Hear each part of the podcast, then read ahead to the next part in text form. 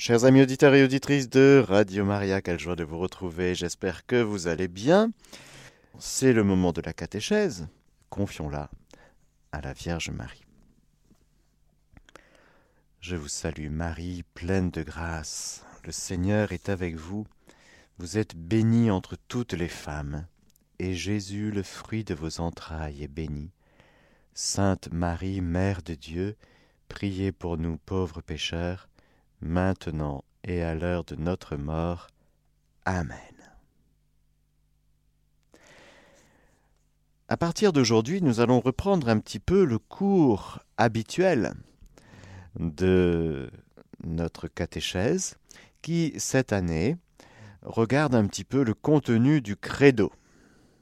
Dans le catéchisme de l'Église catholique, il y a quatre parties et la première partie regarde le credo, c'est-à-dire le contenu de la foi catholique. Je crois en un seul Dieu, le Père Tout-Puissant, etc. Et nous avons déjà vu pas mal de choses. Nous avons parlé de la création. Je crois en un seul Dieu, le Père Tout-Puissant, créateur du ciel et de la terre, de l'univers visible et invisible. Et nous avons donc déjà vu tout ça. Et aujourd'hui, nous allons commencer à voir je crois en un seul Seigneur Jésus-Christ, le Fils unique de Dieu, né du Père avant tous les siècles. Il est Dieu né de Dieu, lumière né de la lumière, vrai Dieu né du vrai Dieu, engendré non pas créé, consubstantiel au Père, et par lui tout a été fait. Voilà. Après avoir vu le Père, la création, le, du monde invisible, du monde visible, de l'homme et de la femme, nous avons vu un peu le péché. Et donc aujourd'hui, à partir d'aujourd'hui, nous commençons à parler de Jésus, de la deuxième personne de la Sainte Trinité, d'une manière un peu plus euh, détaillée, développée. Et donc, pour ceux et celles qui suivent le catéchisme de l'Église catholique, nous allons bientôt euh, commencer à partir du paragraphe 430. Mais bien sûr, comme toute la foi est une, on va se balader un petit peu. Mais pour ceux qui veulent suivre, c'est à partir du paragraphe 430. Je vais vous lire d'abord les paragraphes 422 à 429 qui introduisent bien, eh bien tout ce que nous allons développer par la suite. Une bonne nouvelle, Dieu a envoyé son Fils. Quand vint la plénitude du temps, Dieu envoya son Fils, né d'une femme, né sujet de la loi, afin de racheter les sujets de la loi, afin de nous conférer l'adoption filiale. Quand vint la plénitude du temps, le Père envoie son Fils. Voici la bonne nouvelle touchant Jésus-Christ, Fils de Dieu. Dieu a visité son peuple, il a accompli les promesses faites à Abraham et à sa descendance, il l'a fait au-delà de toute attente, il a envoyé son Fils bien-aimé. Bien sûr, nous allons le voir, si ce Fils est un Fils, euh, un super-homme, alors on tombera dans l'hérésie arienne, qui ne reconnaîtra pas Jésus comme le Fils éternel du Père. Donc nous allons prendre un petit peu de temps dans les catéchèses pour voir un petit peu qui est vraiment ce Jésus dont nous parlons. Nous croyons et confessons que Jésus de Nazareth, né juif d'une fille d'Israël, à Bethléem, au temps du roi Hérode le Grand, et de l'empereur César Auguste I, de son métier charpentier, mort crucifié à Jérusalem, sous le procureur Ponce Pilate, pendant le règne de l'empereur Tibère. Tout ça c'est situé, situé dans l'espace et dans le temps. Écoutez bien, nous croyons et confessons que Jésus est le Fils éternel de Dieu fait homme qu'il est sorti de Dieu, descendu du ciel, venu dans la chair. Car le Verbe s'est fait chair, et il a habité parmi nous. Et nous avons vu sa gloire, gloire qu'il tient de son Père comme Fils unique, plein de grâce et de vérité. Oui, de sa plénitude nous avons tout reçu et grâce pour grâce. Citation du prologue. Voilà donc le choc, frères et sœurs. Nous avons contemplé le bébé Jésus, nous avons contemplé un peu les mystères de Noël, l'enfance, de la petite enfance de Jésus, avec les mystères de la venue des bergers, des mages, la présentation de Jésus au temple et tout ça. Nous allons donc voir progressivement qui est vraiment ce Jésus. Alors déjà, nous, nous voyons qu'il est le Fils de Dieu, on va développer bien sûr. Mu par la grâce de l'Esprit Saint et attiré par le Père, nous croyons et confessons au sujet de Jésus, deux points, ouvrez les guillemets, tu es le Christ, le Fils du Dieu vivant. C'est sur le roc de cette foi confessée par Saint Pierre que le Christ a bâti son Église. Alors je répète, parce que c'est une telle phrase tellement magnifique, je ne sais pas qui l'a écrite, est-ce que c'est le feu cardinal euh, Joseph Ratzinger, le feu pape et émérite Benoît XVI, je ne sais pas. Mais en tout cas, c'est une phrase magnifique. Mu par la grâce de l'Esprit Saint. La grâce de l'Esprit Saint nous conduit à la vérité tout entière. Elle nous illumine. Mu par la grâce de l'Esprit Saint. Et attiré par le Père. Frères et sœurs, on fait quoi quand on est mu par la grâce de l'Esprit Saint et qu'on est attiré par le Père? Tic-tac, tic-tac. Ah. Eh bien, nous confessons, nous croyons et nous confessons au sujet de Jésus, tu es le Christ, le Fils du Dieu vivant. Ce n'est pas la chair et le sang qui t'ont enseigné cela, Pierre. C'est mon Père. Mon Père que tu as été rendu capable d'écouter par le Saint-Esprit qui vit en toi. Tu es capable, tu es auditeur du Père. Simon, heureux es-tu, Simon, fils de Jonas, parce que de temps en temps, comme ça, tu ne vis pas que selon la chair. Tu es beau, Pierre. Pourquoi? Parce que tu as des jaillissements qui te, viennent, qui te viennent de plus loin, de plus haut que toi. Celui comme Jean-Baptiste, celui qui était avant moi, eh bien, il m'avait dit, si tu vois demeurer, descendre et demeurer sur lui, l'esprit, ben c'est lui-là, c'est lui, c'est lui. Il y a des révélations comme ça qui nous sont accessibles parce que c'est offert. Dieu s'est révélé et par le magistère de son Église, il nous enseigne, il nous conduit à la vérité tout entière. Alors voilà que, au paragraphe 425, on continue, la transmission de la foi chrétienne, c'est d'abord l'annonce de Jésus Christ pour conduire à la foi en lui. Dès le commencement, les premiers disciples ont brûlé du désir d'annoncer le Christ. Nous ne pouvons pas, on voit ça dans les Actes des Apôtres, au chapitre 4, verset 20, nous ne pouvons pas, quant à nous, ne pas publier ce que nous avons vu et entendu. C'est impossible. C'est trop fort, c'est tout. Ce Jésus que nous avons vu, contempler, c'est tout. Saint Jean dira dans, son, dans sa première lettre ce que nous avons vu, entendu, ce que nous avons vu de nos yeux, ce que nous avons contemplé, ce que nos mains ont touché du Verbe de vie, car la vie s'est manifestée, nous l'avons vue, nous en rendons témoignage et nous vous annonçons cette vie éternelle qui était auprès du Père et qui nous est apparue.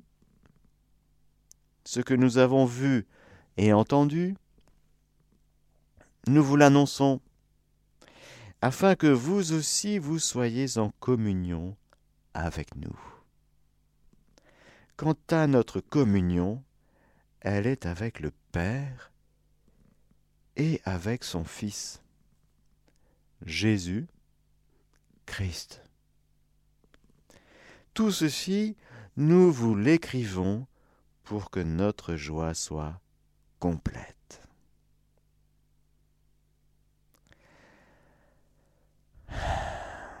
Il faut comprendre, frères et sœurs, que l'enseignement, la prédication, l'annonce, l'évangélisation vient de ce bouillonnement. Au cœur de la catéchèse, il y a donc le Christ. Au cœur de la catéchèse, nous trouvons essentiellement une personne, avec un grand P, celle de Jésus de Nazareth. Fils unique du Père. Nous y reviendrons. Qui a souffert et qui est mort pour nous et qui maintenant ressuscité, vit avec nous pour toujours. Catéchisé, c'est dévoiler dans la personne du Christ tout le dessein éternel de Dieu. C'est chercher à comprendre la signification des gestes et des paroles du Christ, des signes réalisés par lui. Le but de la catéchèse, c'est, deux points, ouvrez les guillemets, mettre en communion avec Jésus-Christ. Lui seul peut conduire à l'amour du Père dans l'Esprit et nous faire participer à la vie de la Sainte Trinité. Vu comme ça, c'est magnifique. Autrement dit, on comprend l'importance de la catéchèse, oui, de la formation, oui, de l'enseignement, oui, mais c'est Dieu qui enseigne. C'est Dieu qui fait entrer, c'est Dieu qui appelle, c'est Dieu qui attire, c'est Dieu qui parle pour nous conduire dans la vérité tout entière, pour nous introduire, nous enraciner dans le grand dessein de Dieu sur chacun de nous. Dans la catéchèse, c'est le Christ, le Verbe incarné et Fils de Dieu qui est enseigné. Tout le reste l'est en référence à lui. Et seul le Christ enseigne. Pas le Père Matthieu. Ça c'est au paragraphe 427. C'est écrit? Non, c'est pas écrit. c'est pas le Père Machin. Seul le Christ enseigne. Tout autre le fait dans la mesure où il est son porte-parole, permettant au Christ d'enseigner par sa bouche. Tout catéchiste devrait pouvoir s'appliquer à lui-même la mystérieuse parole de Jésus, Ma doctrine n'est pas de moi, mais de celui qui m'a envoyé. C'est donc une mission, un envoi, un service. Enseigner, c'est euh, une mission surnaturelle. celui qui est appelé à enseigner le Christ doit donc d'abord chercher ce gain suréminent qu'est la connaissance du Christ, il faut accepter de tout perdre afin de gagner le Christ et d'être trouvé en lui, et de le connaître, lui, avec la puissance de sa résurrection et la communion à ses souffrances. Lui devenir conforme dans la mort, afin de parvenir, si possible, à ressusciter d'entre les morts. Frères et sœurs, on ne peut offrir dans l'enseignement, dans la catéchèse, que ce qu'on vit. On ne transmet pas des concepts, dans la transmission de l'enseignement de l'Église. On transmet une réalité vivante, on transmet Dieu. Mais qui peut transmettre Dieu si ce n'est Dieu lui-même, mais qui veut passer à travers nous? Et pour passer à travers nous, il faut accepter de tout perdre, il faut accepter de souffrir, il faut accepter bien sûr d'apprendre d'abord à se mettre à l'école de la vie nouvelle. Sinon, on devient un peu comme les scribes et les pharisiens, c'est-à-dire on connaît plein de choses, mais on transmet des réalités qu'on ne vit pas. C'est trop dommage. C'est pourquoi enseigner, prêcher, c'est d'abord une école de vie. C'est d'abord une grande exigence de vie une exigence à se mettre en vérité. en réalité, dans une vie réelle, réellement en communion avec Dieu. Il y a donc une exigence de vie de sainteté, de conversion pour celui qui enseigne, bien sûr.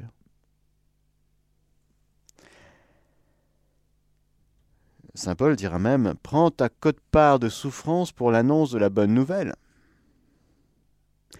Car prêcher, enseigner, c'est accepter de souffrir de souffrance d'enfantement pour que d'autres puissent avoir la vie que Dieu veut donner à travers la bouche de celui qui parle. Eh bien, il faut une souffrance. Il faut une matière au sacrifice, la souffrance de l'évangélisateur. C'est impossible autrement, frères et sœurs. Pourquoi? Parce que la mort fait son œuvre en nous, dit Saint Paul, mais la vie en vous. Et nous sommes tous les jours terrassés, mais non pas un très beau passage dans la première Corinthiens, au chapitre 4, je crois, je le dis de mémoire. Mais tout cela pour que vous ayez la vie, pour que la vie de Jésus prenne en vous. Pour que quelqu'un rencontre Jésus, eh bien, il faut mourir à soi-même et offrir cette mort à soi-même joyeusement. Consentir au renoncement, consentir à la mort, consentir à la souffrance, consentir à la mort de notre volonté propre pour que ce soit la volonté de Dieu qui s'accomplisse dans notre vie. pour que les autres aient la vie, pour que d'autres puissent rencontrer Jésus, eh bien, oui, il faut accepter de tout perdre afin de gagner le Christ et d'être trouvé en lui. Pour, euh, expérimenter la puissance de Jésus ressuscité, frères et sœurs, il faut consentir à notre impuissance. C'est très important. Sinon, on fait du blabla. Sinon, encore une fois, on, on donne des choses euh,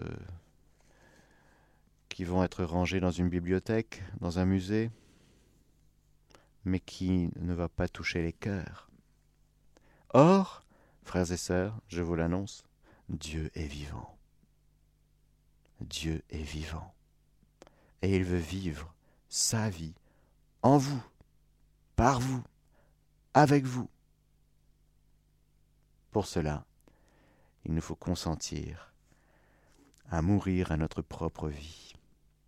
Trop humaine, au fond, consentir joyeusement à la mort du vieil homme, pour que ce soit l'homme nouveau, celui qui est conforme à l'image de, son Créateur, qui puisse être renouvelé et prendre toute sa taille, pour que ce soit le Christ qui prenne toute sa taille en nous. C'est de cette connaissance amoureuse du Christ que jaillit le désir de l'annoncer, d'évangéliser, de conduire d'autres au oui de la foi en Jésus-Christ. Mais en même temps se fait sentir le besoin de toujours mieux connaître cette foi à cette fin, en suivant l'ordre du symbole de la foi. Le symbole de la foi, c'est le credo. Seront d'abord présentés les principaux titres de Jésus. Le Christ, ensuite le Fils de Dieu, le Seigneur. Et ensuite, les principaux mystères de la vie du Christ, ceux de son incarnation, ceux de sa Pâque, enfin ceux de sa glorification.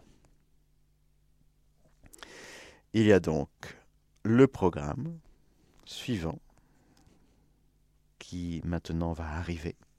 Nous allons parler de Jésus. Nous allons nous attarder sur le nom de Jésus. Ensuite, nous verrons ce que ça veut dire que Jésus, Christ, Jésus est le Christ. Qu'est-ce que ça veut dire quand on dit Jésus-Christ? Nous, on dit ça tout le temps, tout le temps, tout le temps comme ça.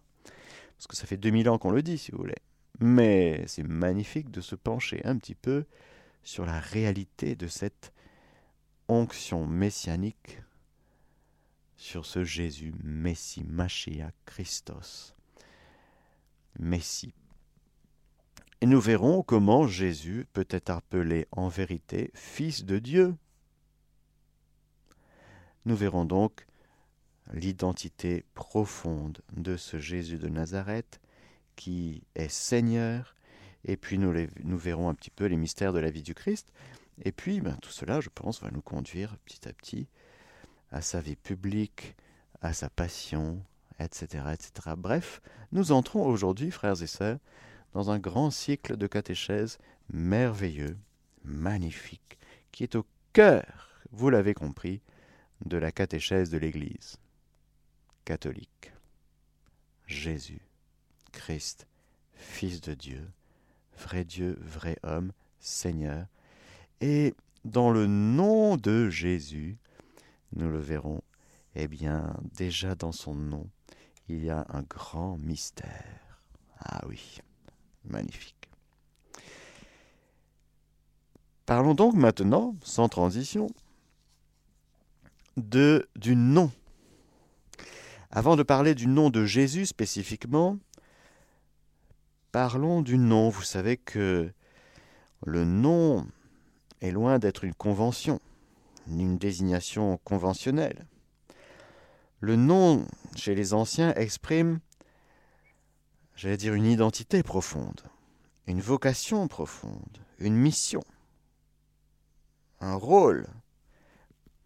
Mais plus qu'un rôle, je préfère le mot vocation, mission, parce que dans le nom, il y a justement dans des le, livre de la Genèse, nous voyons que Dieu crée par sa parole, il dit, et cela est. Il nomme les créatures. En désignant chacun des astres, par exemple, par son nom, il connaît chaque astre par son nom, et il va même charger Adam, notre père Adam, de donner un nom à chacun des animaux. Dieu crée par sa parole, et sa parole est créatrice, fait être, fait exister chaque créature. Chaque créature est, donc nommée. Nous aussi, frères et sœurs, nous sommes nommés par Dieu. Nous comprenons donc déjà que notre nom, plus que le prénom, notre nom ce nom caché qui est dans le caillou blanc de l'Apocalypse est contenu, dans notre nom est contenu la parole de Dieu créatrice. C'est si grand un nom. Oui, oui, oui c'est très très grand. Notre nom, c'est notre identité, notre mission, notre vocation, notre vocation qui, qui est si belle. C'est, si vous voulez, en condensé, une espèce de condensé qui est voué à se développer, à offrir ce qu'il est. Vous prenez le, le figuier, eh bien, dans la graine, il y a tout le figuier déjà. Mais il faut le temps et les conditions favorables pour que tout ce qui est dans la graine puisse pousser, grandir, et que ce figuier devienne un petit figuier, un moyen figuier, un gros figuier, porte des feuilles, et puis lui-même, lui-même, devienne euh, fécond et porte et, et, offre des figues, et des belles et des bonnes figues. Voilà. C'est une image pour nous faire comprendre que notre nom, le nom qu'en Dieu crée par sa parole, qui est encore une fois l'expression de sa volonté divine, Dieu nous veut Dieu nous aime, il nous veut, donc il nous crée avec amour, sagesse, par sa parole. Il nous dit Sois. Et nous sommes. C'est fou. Et chacun de nous, frères et sœurs, nous sommes uniques. Pourquoi? Parce que Dieu ne fait pas de répétition. Non, il ne clone pas, il ne répète pas. Non, non, c'est à chaque fois nouveau. Et même si au niveau du son, ça sonne pareil, en vérité, en vérité, je vous le dis, la parole de Dieu est toujours nouvelle, toujours actuelle. De sorte qu'on peut se prendre chacun de nous en plein cœur, maintenant, une parole de Dieu prononcée actuellement sur nous, et que nous peut-être nous n'avons jamais entendue. Et c'est là le drame de la créature, frères et sœurs la créature pécheresse n'entend plus le nom que Dieu lui donne. Alors il va se donner des petits noms, la créature pécheresse, parce qu'il faut bien exister selon une identité, et si ce n'est pas Dieu qui me donne ce que je suis, qui me dit ce que je suis, je vais me fabriquer une identité selon attention, selon mes désirs d'homme pécheur. Alors ça va être des identités complètement euh, bizarres, si vous voulez. On va se donner des noms comme ça. Hein Puis on va donner aux autres aussi des noms, des noms d'oiseaux.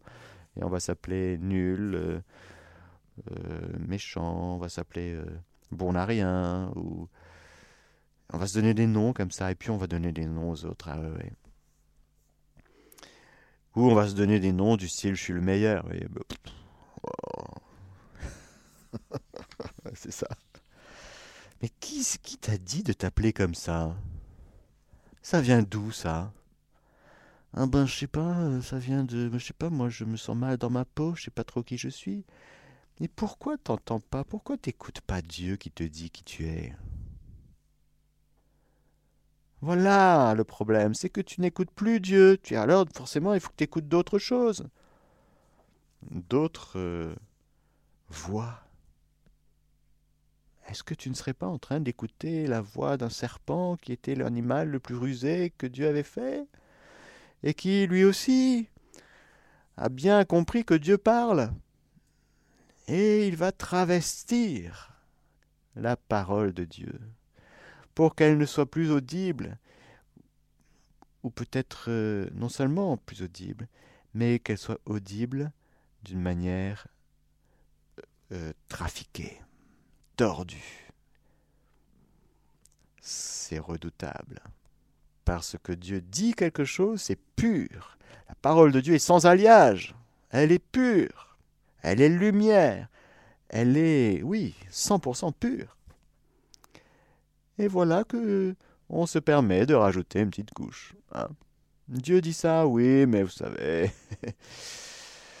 euh, c'est dans, le contexte hein, de, l'Orient, de l'époque. Oui, il y avait les courants, Mésopotamie. Bon, il faut resituer tellement dans le contexte que finalement, au bout d'un moment, on ne sait plus ce que Dieu a dit. Hmm? La parole de Dieu, frères et sœurs, c'est très sérieux tellement sérieux que ça crée. Voilà. Alors Dieu donne des noms. Oui, Dieu nous nomme, frères et sœurs. Quel est votre nom? Dis-moi quel est ton nom. Alors, Adam va nommer parce qu'il est prophète, il vit dans la divine volonté, et tant qu'il est dans la divine volonté, ça va, tout ce qu'il dit est conforme à la parole de Dieu. C'est magnifique. Et c'est si grand de voir un homme collaborer à l'œuvre de Dieu. Dieu crée par sa parole, et l'homme dit, toi tu t'appelleras vache. toi tu t'appelleras chien. Toi tu t'appelleras figuier.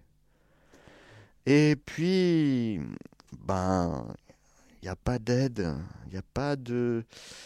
Manque quelque chose là. Seigneur, euh, alors, vous connaissez il y a cette chirurgie, cet endormissement, cette petite anesthésie pour que Dieu fasse sa petite chirurgie divine et amène de l'os du cœur de l'homme le mystère de la femme. La femme dans son mystère. Et là encore, c'est l'homme, c'est Adam qui va nommer. Tu es Isha.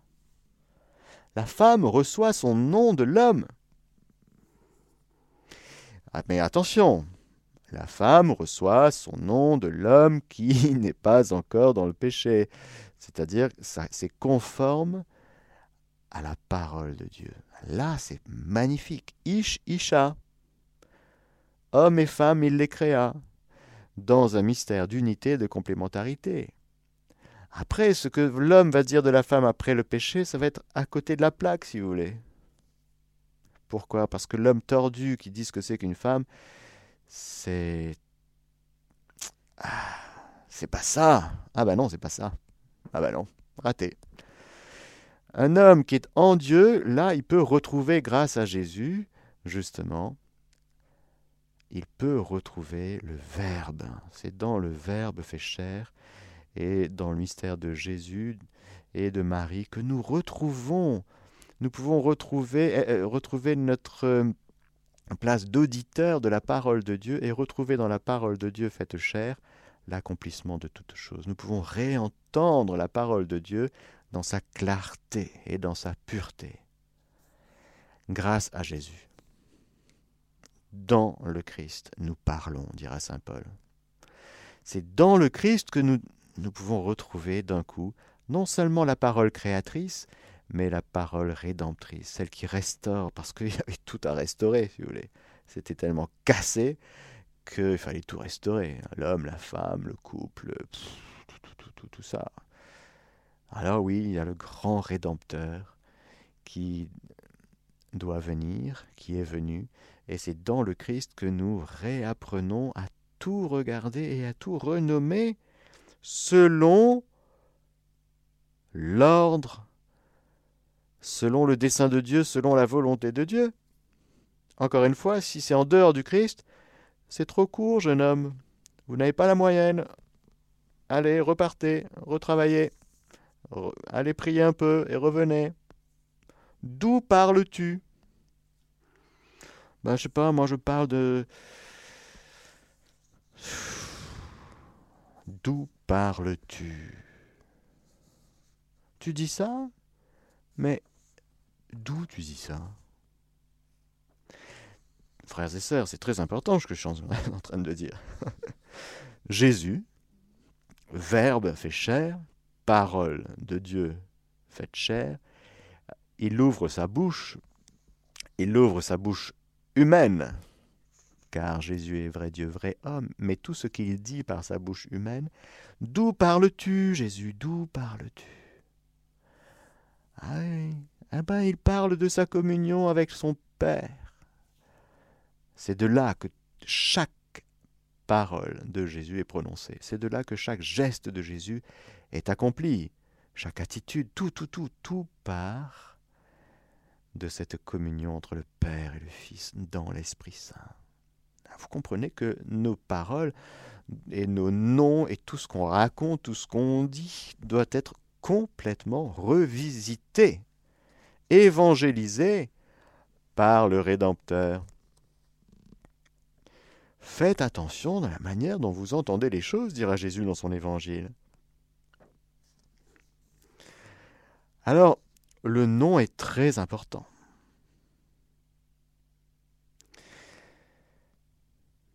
Jacob, ça veut dire le supplanteur. Nabal, il est nommé comme ça parce que c'est un fou dans le premier livre de Samuel. Le nom peut aussi évoquer les circonstances de la naissance ou l'avenir entrevu par les parents. Par exemple, Rachel, qui est mourante, va appeler son enfant fils de ma douleur. Mais Jacob, il n'est pas d'accord. Il dit non, non, c'est le dernier. On va l'appeler Benjamin, fils de ma droite. Ben Yamin, fils de ma droite. Benjamin. Rachel, elle voulait l'appeler fils de ma douleur parce que Parfois aussi, c'est une sorte d'oracle qui souhaite pour l'enfant l'appui du Dieu d'Israël. Par exemple, Isaïe, Yahou, ça veut dire que Dieu sauve Isaïe. Toujours le nom dans la Bible va être justement porteur de cette de il va falloir développer le nom que nous portons. Voilà. Cette espèce de potentialité étonnante. Et en même temps, c'est déjà de l'être, notre nom. Nous sommes ce que nous sommes. C'est tellement important que dans, dans la Bible, il y a quelque chose de tout à fait étonnant, qu'il y aura des changements de nom. Et par exemple, Abraham va devenir Abraham, père de la multitude, Sarai va devenir Sarah, Jacob va devenir Israël, et même la ville Jérusalem, qui porte un nom, Jérusalem pardonnée va s'appeler ville justice, cité fidèle, ville Yahweh, désirée, euh, etc. Mon plaisir, qui va exprimer en fait la nouvelle vie la restauration, la régénération que Dieu vient accomplir en Jérusalem. Parce que Jérusalem, c'est non seulement la ville, mais tout ce que Jérusalem porte comme symbole, c'est-à-dire la cité sainte, c'est-à-dire le peuple de Dieu, c'est-à-dire non seulement le peuple dans sa vocation, mais chacun des membres de ce peuple, qui est appelé à, à plein de choses. Jérusalem, c'est très très vaste comme vocation, c'est magnifique. Et donc dans la Bible, par exemple, il y a une relation tout à fait particulière entre Dieu et Jérusalem. Parce qu'encore une fois, au-delà de la ville, non seulement, en plus de la ville de Jérusalem, Jérusalem porte en elle euh, un symbolisme très très fort. Voilà pour les noms, frères et sœurs. Je, vois que le, le temps passe. Je parlerai dans la prochaine catéchèse du nom de Dieu, des noms de Dieu, du nom de Dieu, et puis nous arriverons au nom de Jésus. C'est un si beau mystère. Et ensuite nous verrons ce Jésus qui est Christ et Seigneur, Christ, Fils de Dieu, etc. Je m'arrête là pour aujourd'hui, qui était un peu comme euh, une catéchèse d'introduction. Que le Seigneur Tout-Puissant et Miséricordieux vous bénisse, le Père, le Fils et le Saint-Esprit. Amen. Chers auditeurs de Radio Maria, c'était la catéchèse du Père Mathieu que vous pouvez réécouter en podcast sur notre site internet www.radiomaria.fr.